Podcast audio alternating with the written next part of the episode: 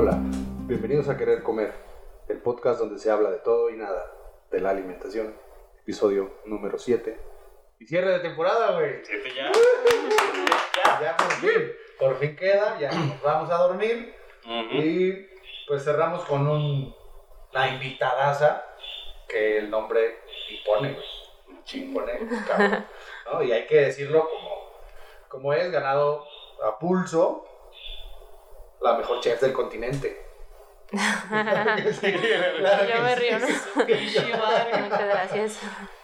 Y antes de, de empezar con la plática y demás, nos gustaría saber cómo podemos decirte en confianza y cómo pueden decirte ellos en confianza cuando te encuentren en Chocol o revisen este episodio y después quieran escribirte y que ya no la rieguen como probablemente la regamos nosotros. Que nos ayudes. No, bueno, pues es, nombre. es normal eh, no entender muy bien mi nombre porque pues está bien complicado, yo lo sé y siempre lo he comprendido. Eh, me llamo Cintia Griso, pero nadie me dice Cintia, todo el mundo me dice Griso y pues mi nombre no lleva vocales, pero la primera letra que es X se pronuncia como, como J. Ok. Entonces, Griso. Friso. ¿De dónde es tu nombre? Eh, bueno, pues yo soy como siempre defensora de muchas cosas mexicanas, pero mi nombre pues es griego. Ok. no importa, hacemos más rica la cultura todavía, ¿no? Sí, Le- este, engrosamos. ahora sí que mi mamá estaba entre un nombre de hecho náhuatl y el griego, pero pues le gustó cómo sonaba y pues ya. ¿Cómo te ibas a llamar? Eh, Yolot. Chulote. Ujú. Ah, qué nice. También está padre. Está chido. Que los balos no. Chicas. Yo, el mío no. No.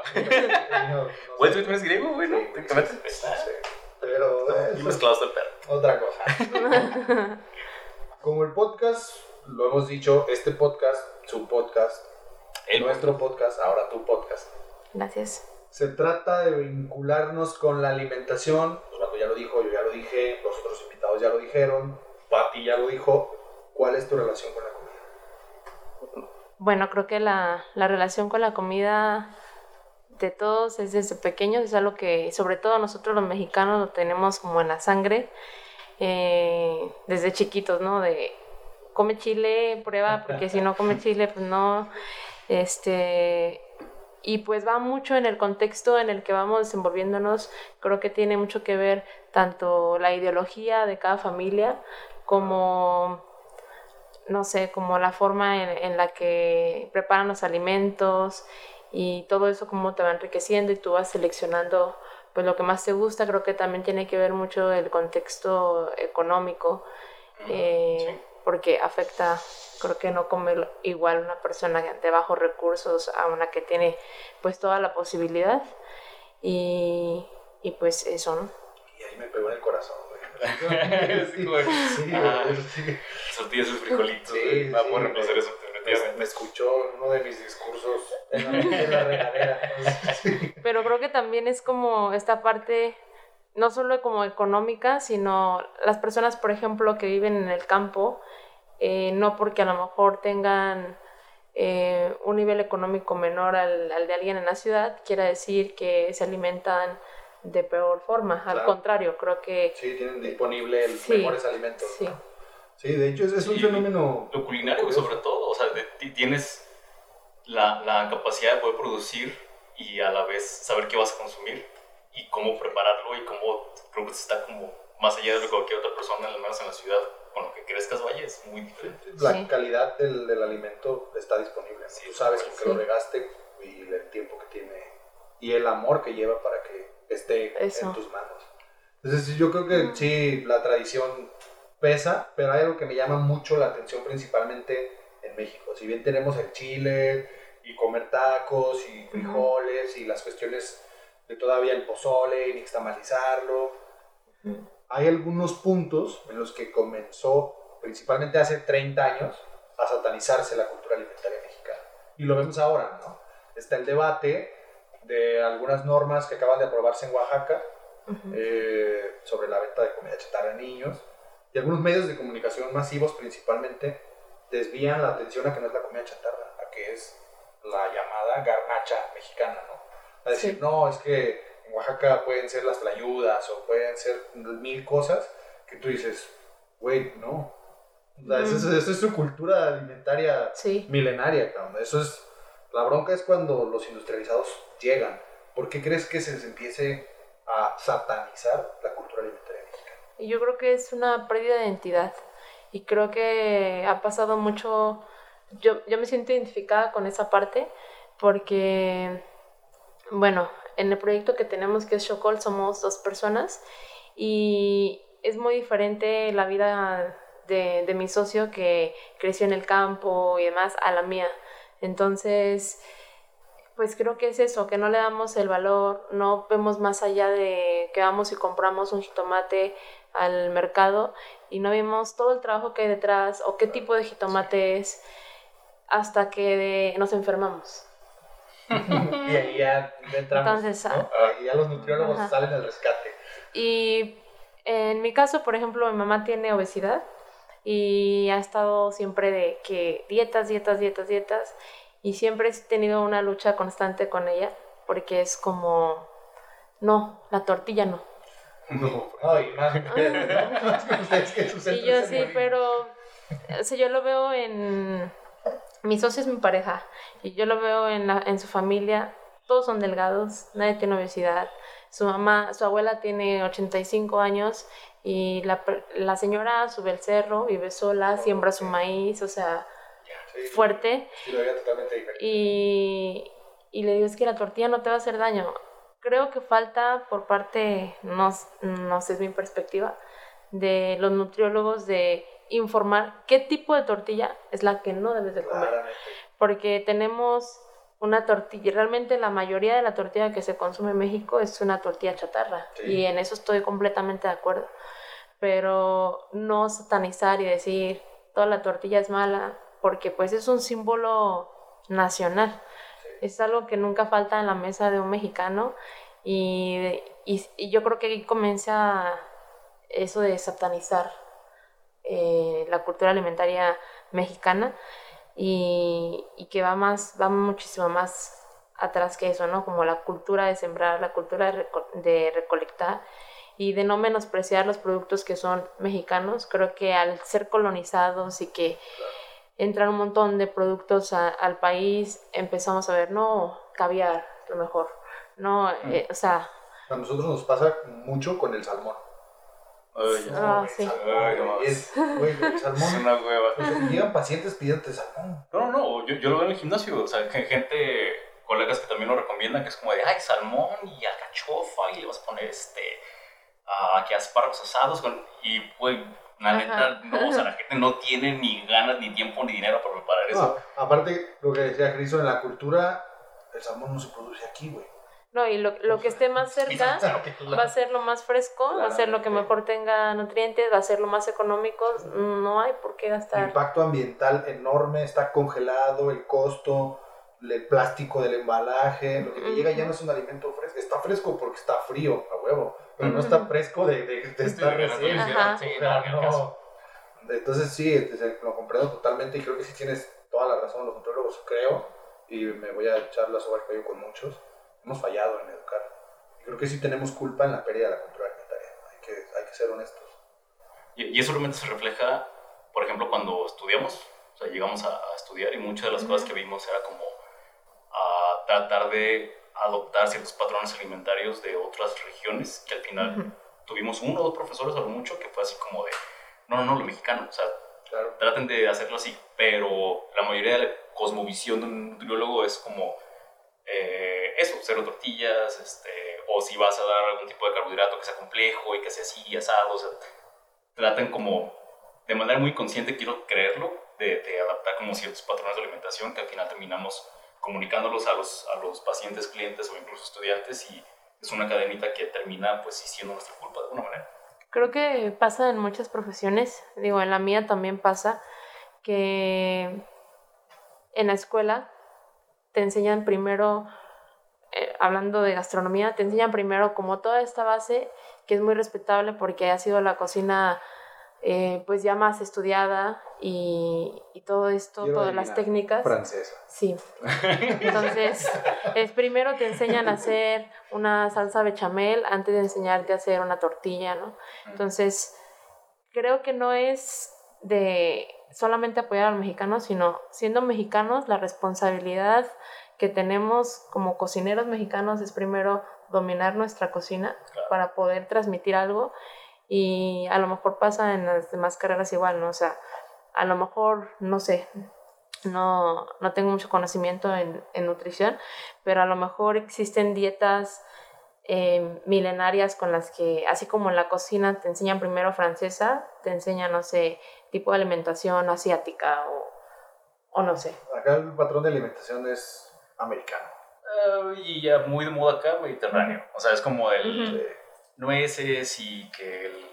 No sé, aceite o sea, de oliva. aceite de oliva, ajá, o sea, extra virgen. es, es dejar a un lado totalmente la parte de la cultura, o sea, y verlo más del lado, ah, yo creo que como científico, de alguna manera teórico, sobre qué alimento es mejor sobre otro. Y en ese caso, por ejemplo, termina matando la idea de el que el aceite de oliva para ciertos tipos de platillos eh, es mejor que prepararlo con manteca. Entonces, pero nunca le va a dar el sabor o, o esa sazón que le puede dar la manteca a ciertos alimentos que el aceite de oliva. Entonces, está esta mezcla como de, no, no, no, es que es bueno para tu salud, pero pues estás perdiendo la otra parte que es el, pues, disfrutar el platillo. Y que realmente, viéndolo a, a- de manera muy burda, te puedes terminar comiendo de todos modos manteca sin necesidad, de, sin necesidad de que te afecte en tu salud, siempre y cuando hagas pues todo el contexto de un estilo de vida saludable, el hacer ejercicio, el- si tienes que subir el cerro y di vuelta, pues obviamente está muy difícil que tengas un eh, sobrepeso porque todo el tiempo estás moviendo. Creo que es eso, ¿no? El- nos hemos vuelto demasiado sedentarios. Sí. Sí, sí, sí, sí, muy cabrón. Digo, sí, sí son como muchos factores que se mezclan, como, como hemos platicado antes, sí, sí hay mucha eh, cuestión, pues, social y que de alguna manera lo laboral también nos ha afectado a que no tengamos tanta actividad física y que dejemos a un lado ciertos estilos de vida, pero no es tarde para adaptarlos y adoptarlos, mejor dicho, para... Creo que a veces vamos demasiado rápido, como en la rutina citadina, que no nos damos cuenta y es eso. A nosotros nos pasa pues bastante en el restaurante, de, sobre todo en la parte de los precios, que es muy delicada de eh, como si es un taco de quelites va a estar en tanto, si es un tamal va a estar en tanto, si son frijoles y hubo una vez un comentario que ahora con, con todo esto pues empezamos a ver como comida para llevar, empacada al vacío y un paquete de tostadas, eh, 200 pesos, voy a decir el precio, eh, para 10 personas, ¿no? Nopales, frijoles, tostada raspada y queso. Y fue, no, si son nopales y frijoles. Sí, pero no sabes, la persona que está detrás haciendo esa Claro. tostada raspada es una persona que tiene 80 años, que hace todo en leña, que es maíz criollo, que ya siembra su maíz. No tienes en cuenta que esta ensalada de, de nopales, fui a cortar los nopales o fue tal señora a cortar los nopales, son de cerro, no son de producción. Todo este valor que le hemos perdido, creo que ha hecho que no... Imagínate el sabor. Yo creo O sea, que Sí. yo, yo me lo estoy imaginando ahorita como qué tan, qué tan rico puede ya- saber. ya te vi. Si, si uno está Babeando. taquitos de granada, y de vez en cuando sus tostaditas y demás, imagínate el sabor de algo realmente que viene de la tierra, o sea, que es muy natural. Exactamente, y que pues es un lujo en la, en la ciudad, ¿no? Claro, Porque sí, sí, pues, sí. no hay el tiempo de que tú, entonces ve y corta tú las cosas, ve y siembra tú las cosas, haz tu un nixtamal, o sea, no te quejes, cabrón. O sea, sí, sí, yo creo que sí va por ese lado y creo que sí, estoy completamente de acuerdo en que el ritmo de vida es lo que nos hace perder los ingredientes. Y el ritmo de vida no solo en la ciudad, el ritmo de vida con la tecnificación de las cosas. Porque la mayoría de los quelites se pierden en el campo por la tecnificación del campo. Por el uso de pesticidas, de las maquinarias, en donde pasa a ser un estorbo y un desecho, en donde si ya no me sirve como algo redituable, mejor voy a agregar el químico y que se. ¿No? Y entonces eso, eso genera pérdida de, de los ingredientes y de darle el valor. Yo me acuerdo, hablaba con unas personas de una comunidad de, de Tuxpan, Jalisco. Ellos también se dedican a la producción de maíz criollo negro. Se, se llama Touchpan.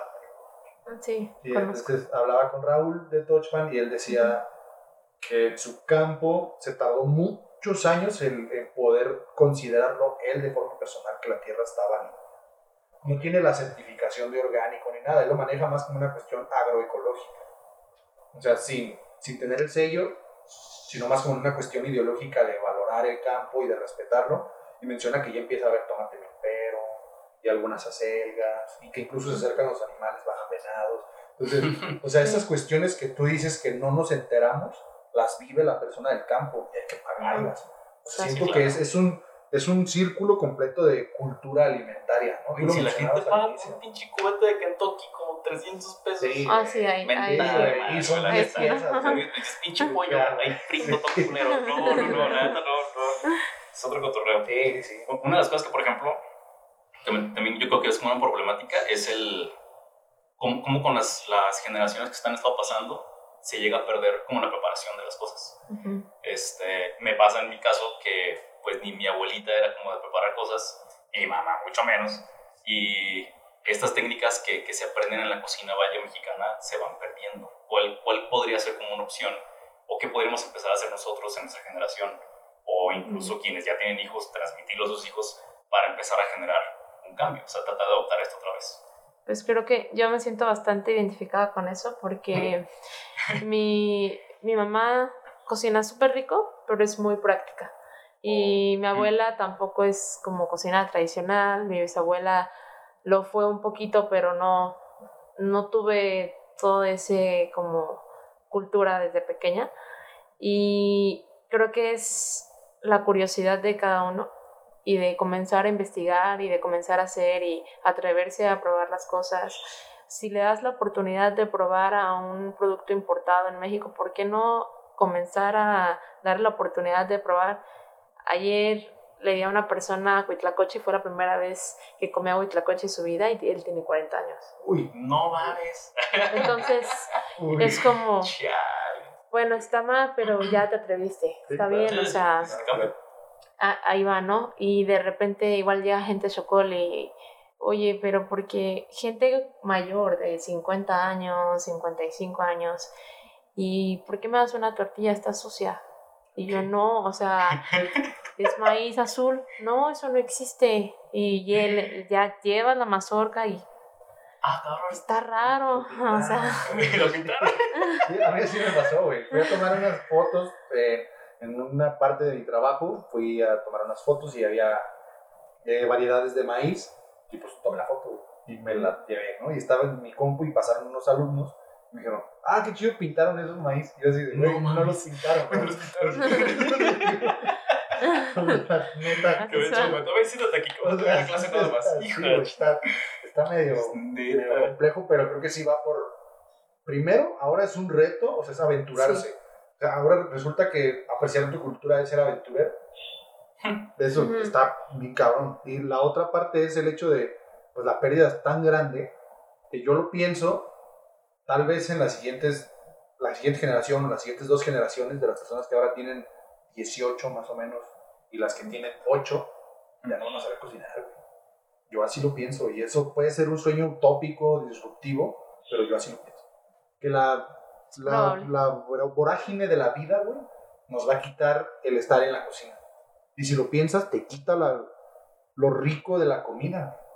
No sé de dónde venía, no sé cómo lo hicieron, menos sé cómo lo preparé, me lo estoy Ujú. comiendo porque es lo que tengo el tiempo. Entonces porque va a ser imposible controlar la- las enfermedades crónicas no transmisibles. güey. O sea, eso no es Sí. solamente la pérdida de la cultura, es todo lo que te lleva. Y sí es una cadenita, ¿no? sí, Va desencadenando muchas cosas. complejo. creo que, pues, creo que es eso, tener curiosidad, eh, comenzar a probar.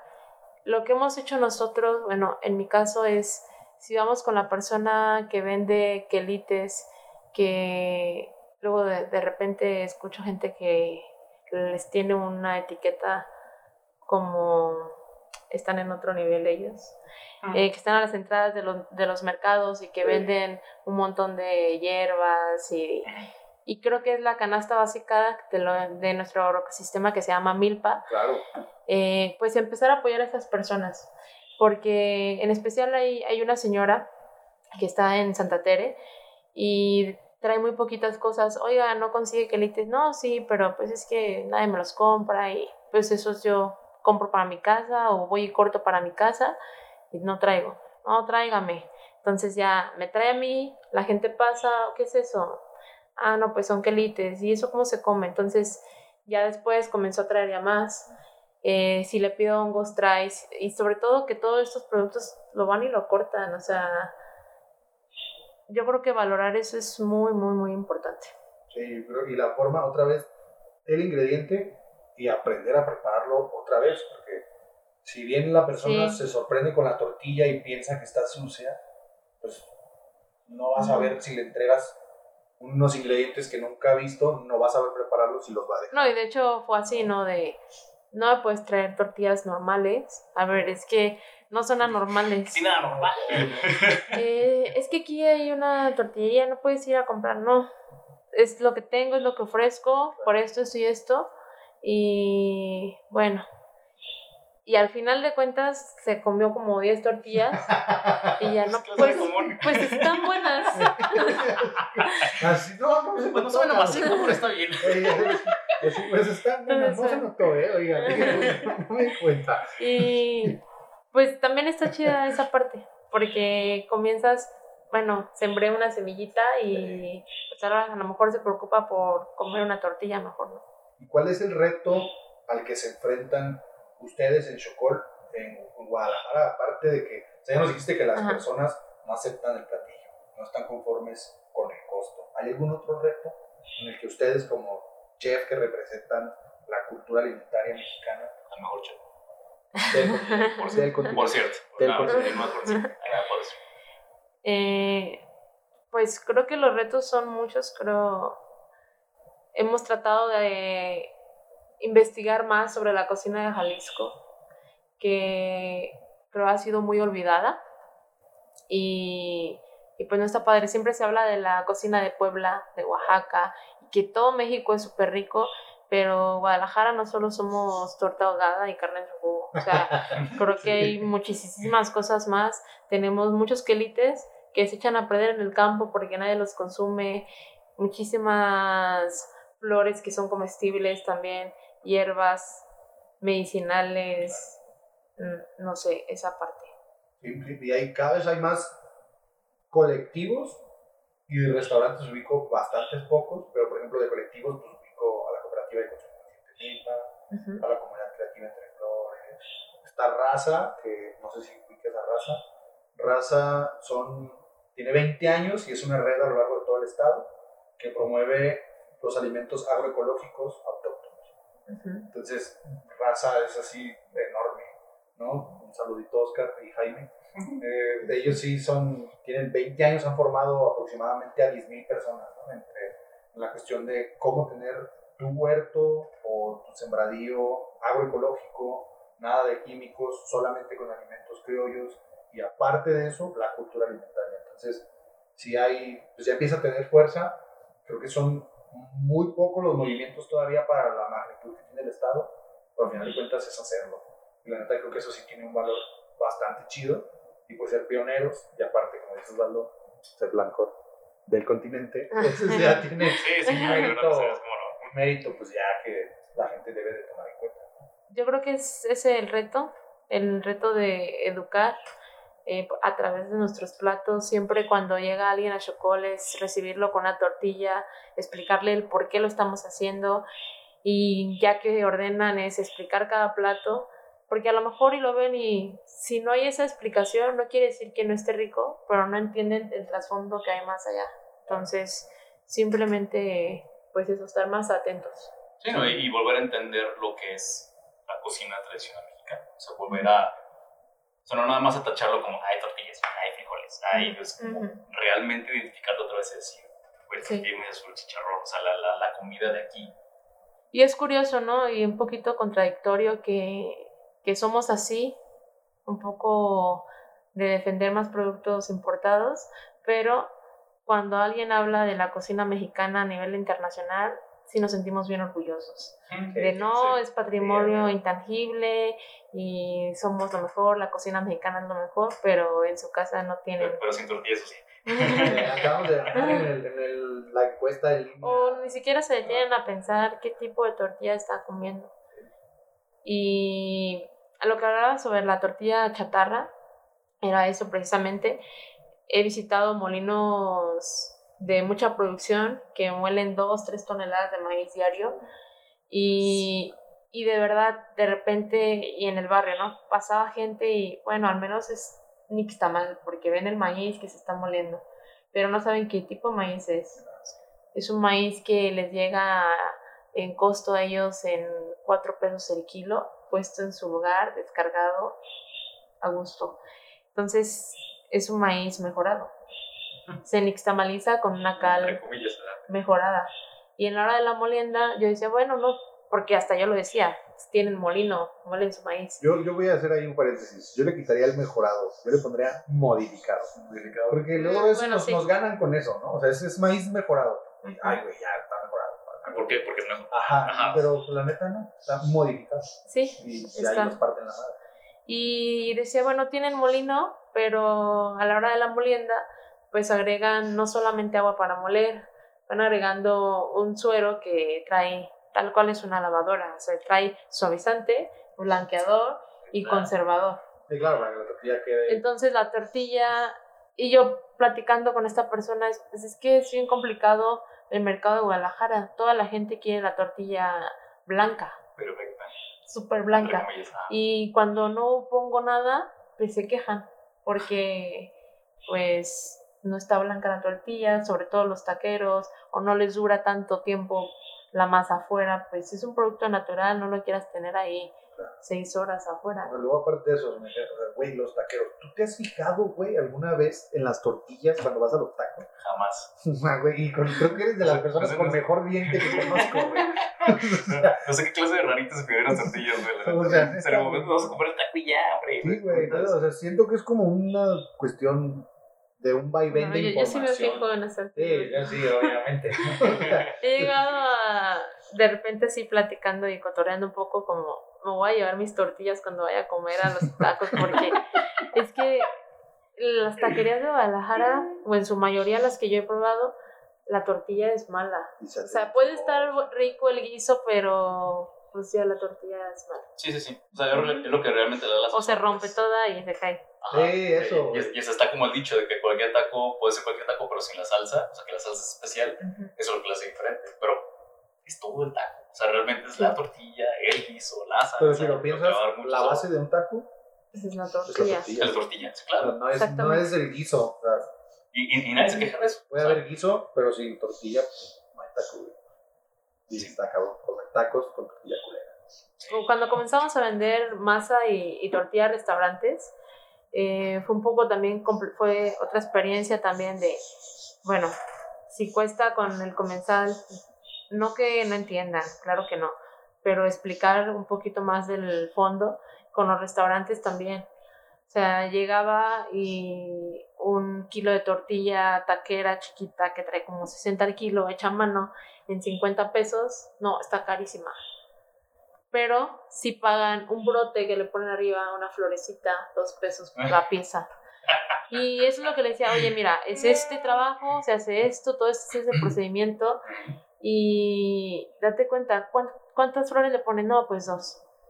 Tienes ahí ya, ¿cuánto te cuesta la flor? No, tres pesos cada una. O sea, ya tienes ahí güey, ajá. seis pesos. Y no te das cuenta que sin la tortilla no tienes taco. Y sin la flor tienes taco. ¿Sí? O sea, ¿no? Como valorar esa parte también. Sí, yo creo que va por un- o sea, generar un contexto entero donde se valore el ingrediente, la preparación y el consumidor se valore a sí mismo. Porque podemos tener la mejor cultura alimentaria como es la mexicana, patrimonio, la dieta de la milpa milenaria y que apenas acaba de, de brotar como una cuestión ya gubernamental. Pero si el consumidor, como mencionaba, no lo comprende y nosotros, que nosotros hablamos principalmente del nutriólogo, no le damos las herramientas para que lo entienda, no va a servir de nada los esfuerzos que ustedes generen. Porque al final Sí. de cuentas, luchar contra el marketing y contra las dos toneladas diarias, no sé cuánto Sí. produzcan ustedes, pero o sea, luchar contra todas esas dos toneladas diarias va a estar complejo. Sí, es, es, es difícil, pero creo que es, es un trabajo, hacer una guía de, entre todas las profesiones, como nutriólogos, cocineros, de transmitir eso, entonces se va entendiendo, ¿no? Sí. Poco a poco. Sí, sí, yo creo que sí, que sí va por ahí. Ahora ya que hablamos de toda la comida y de toda la cuestión, ¿cómo rescatamos la cultura alimentaria en México? ¿Tú cómo crees que podemos rescatar? Bueno, yo no creo que el término sea como rescatar, creo que más bien sería como redescubrir, desempolvar un poco todo lo que está ahí olvidado, que se está olvidando. Y, y pues la manera de hacerlo es hacer cocina mexicana. Cocina mexicana. Entonces, compañeros, nutrios y demás gente, por favor, no satanizan la tortilla. No seamos malinchistas, güey. Es que es malinchismo en todo su esplendor. Hagan, hagan cocina mexicana, no nada más la consuman, háganla. Háganla. Eso Sí, yo creo que sí. va por ahí. Sí, así es. Y para concluir, Grison, hacemos una pregunta al final.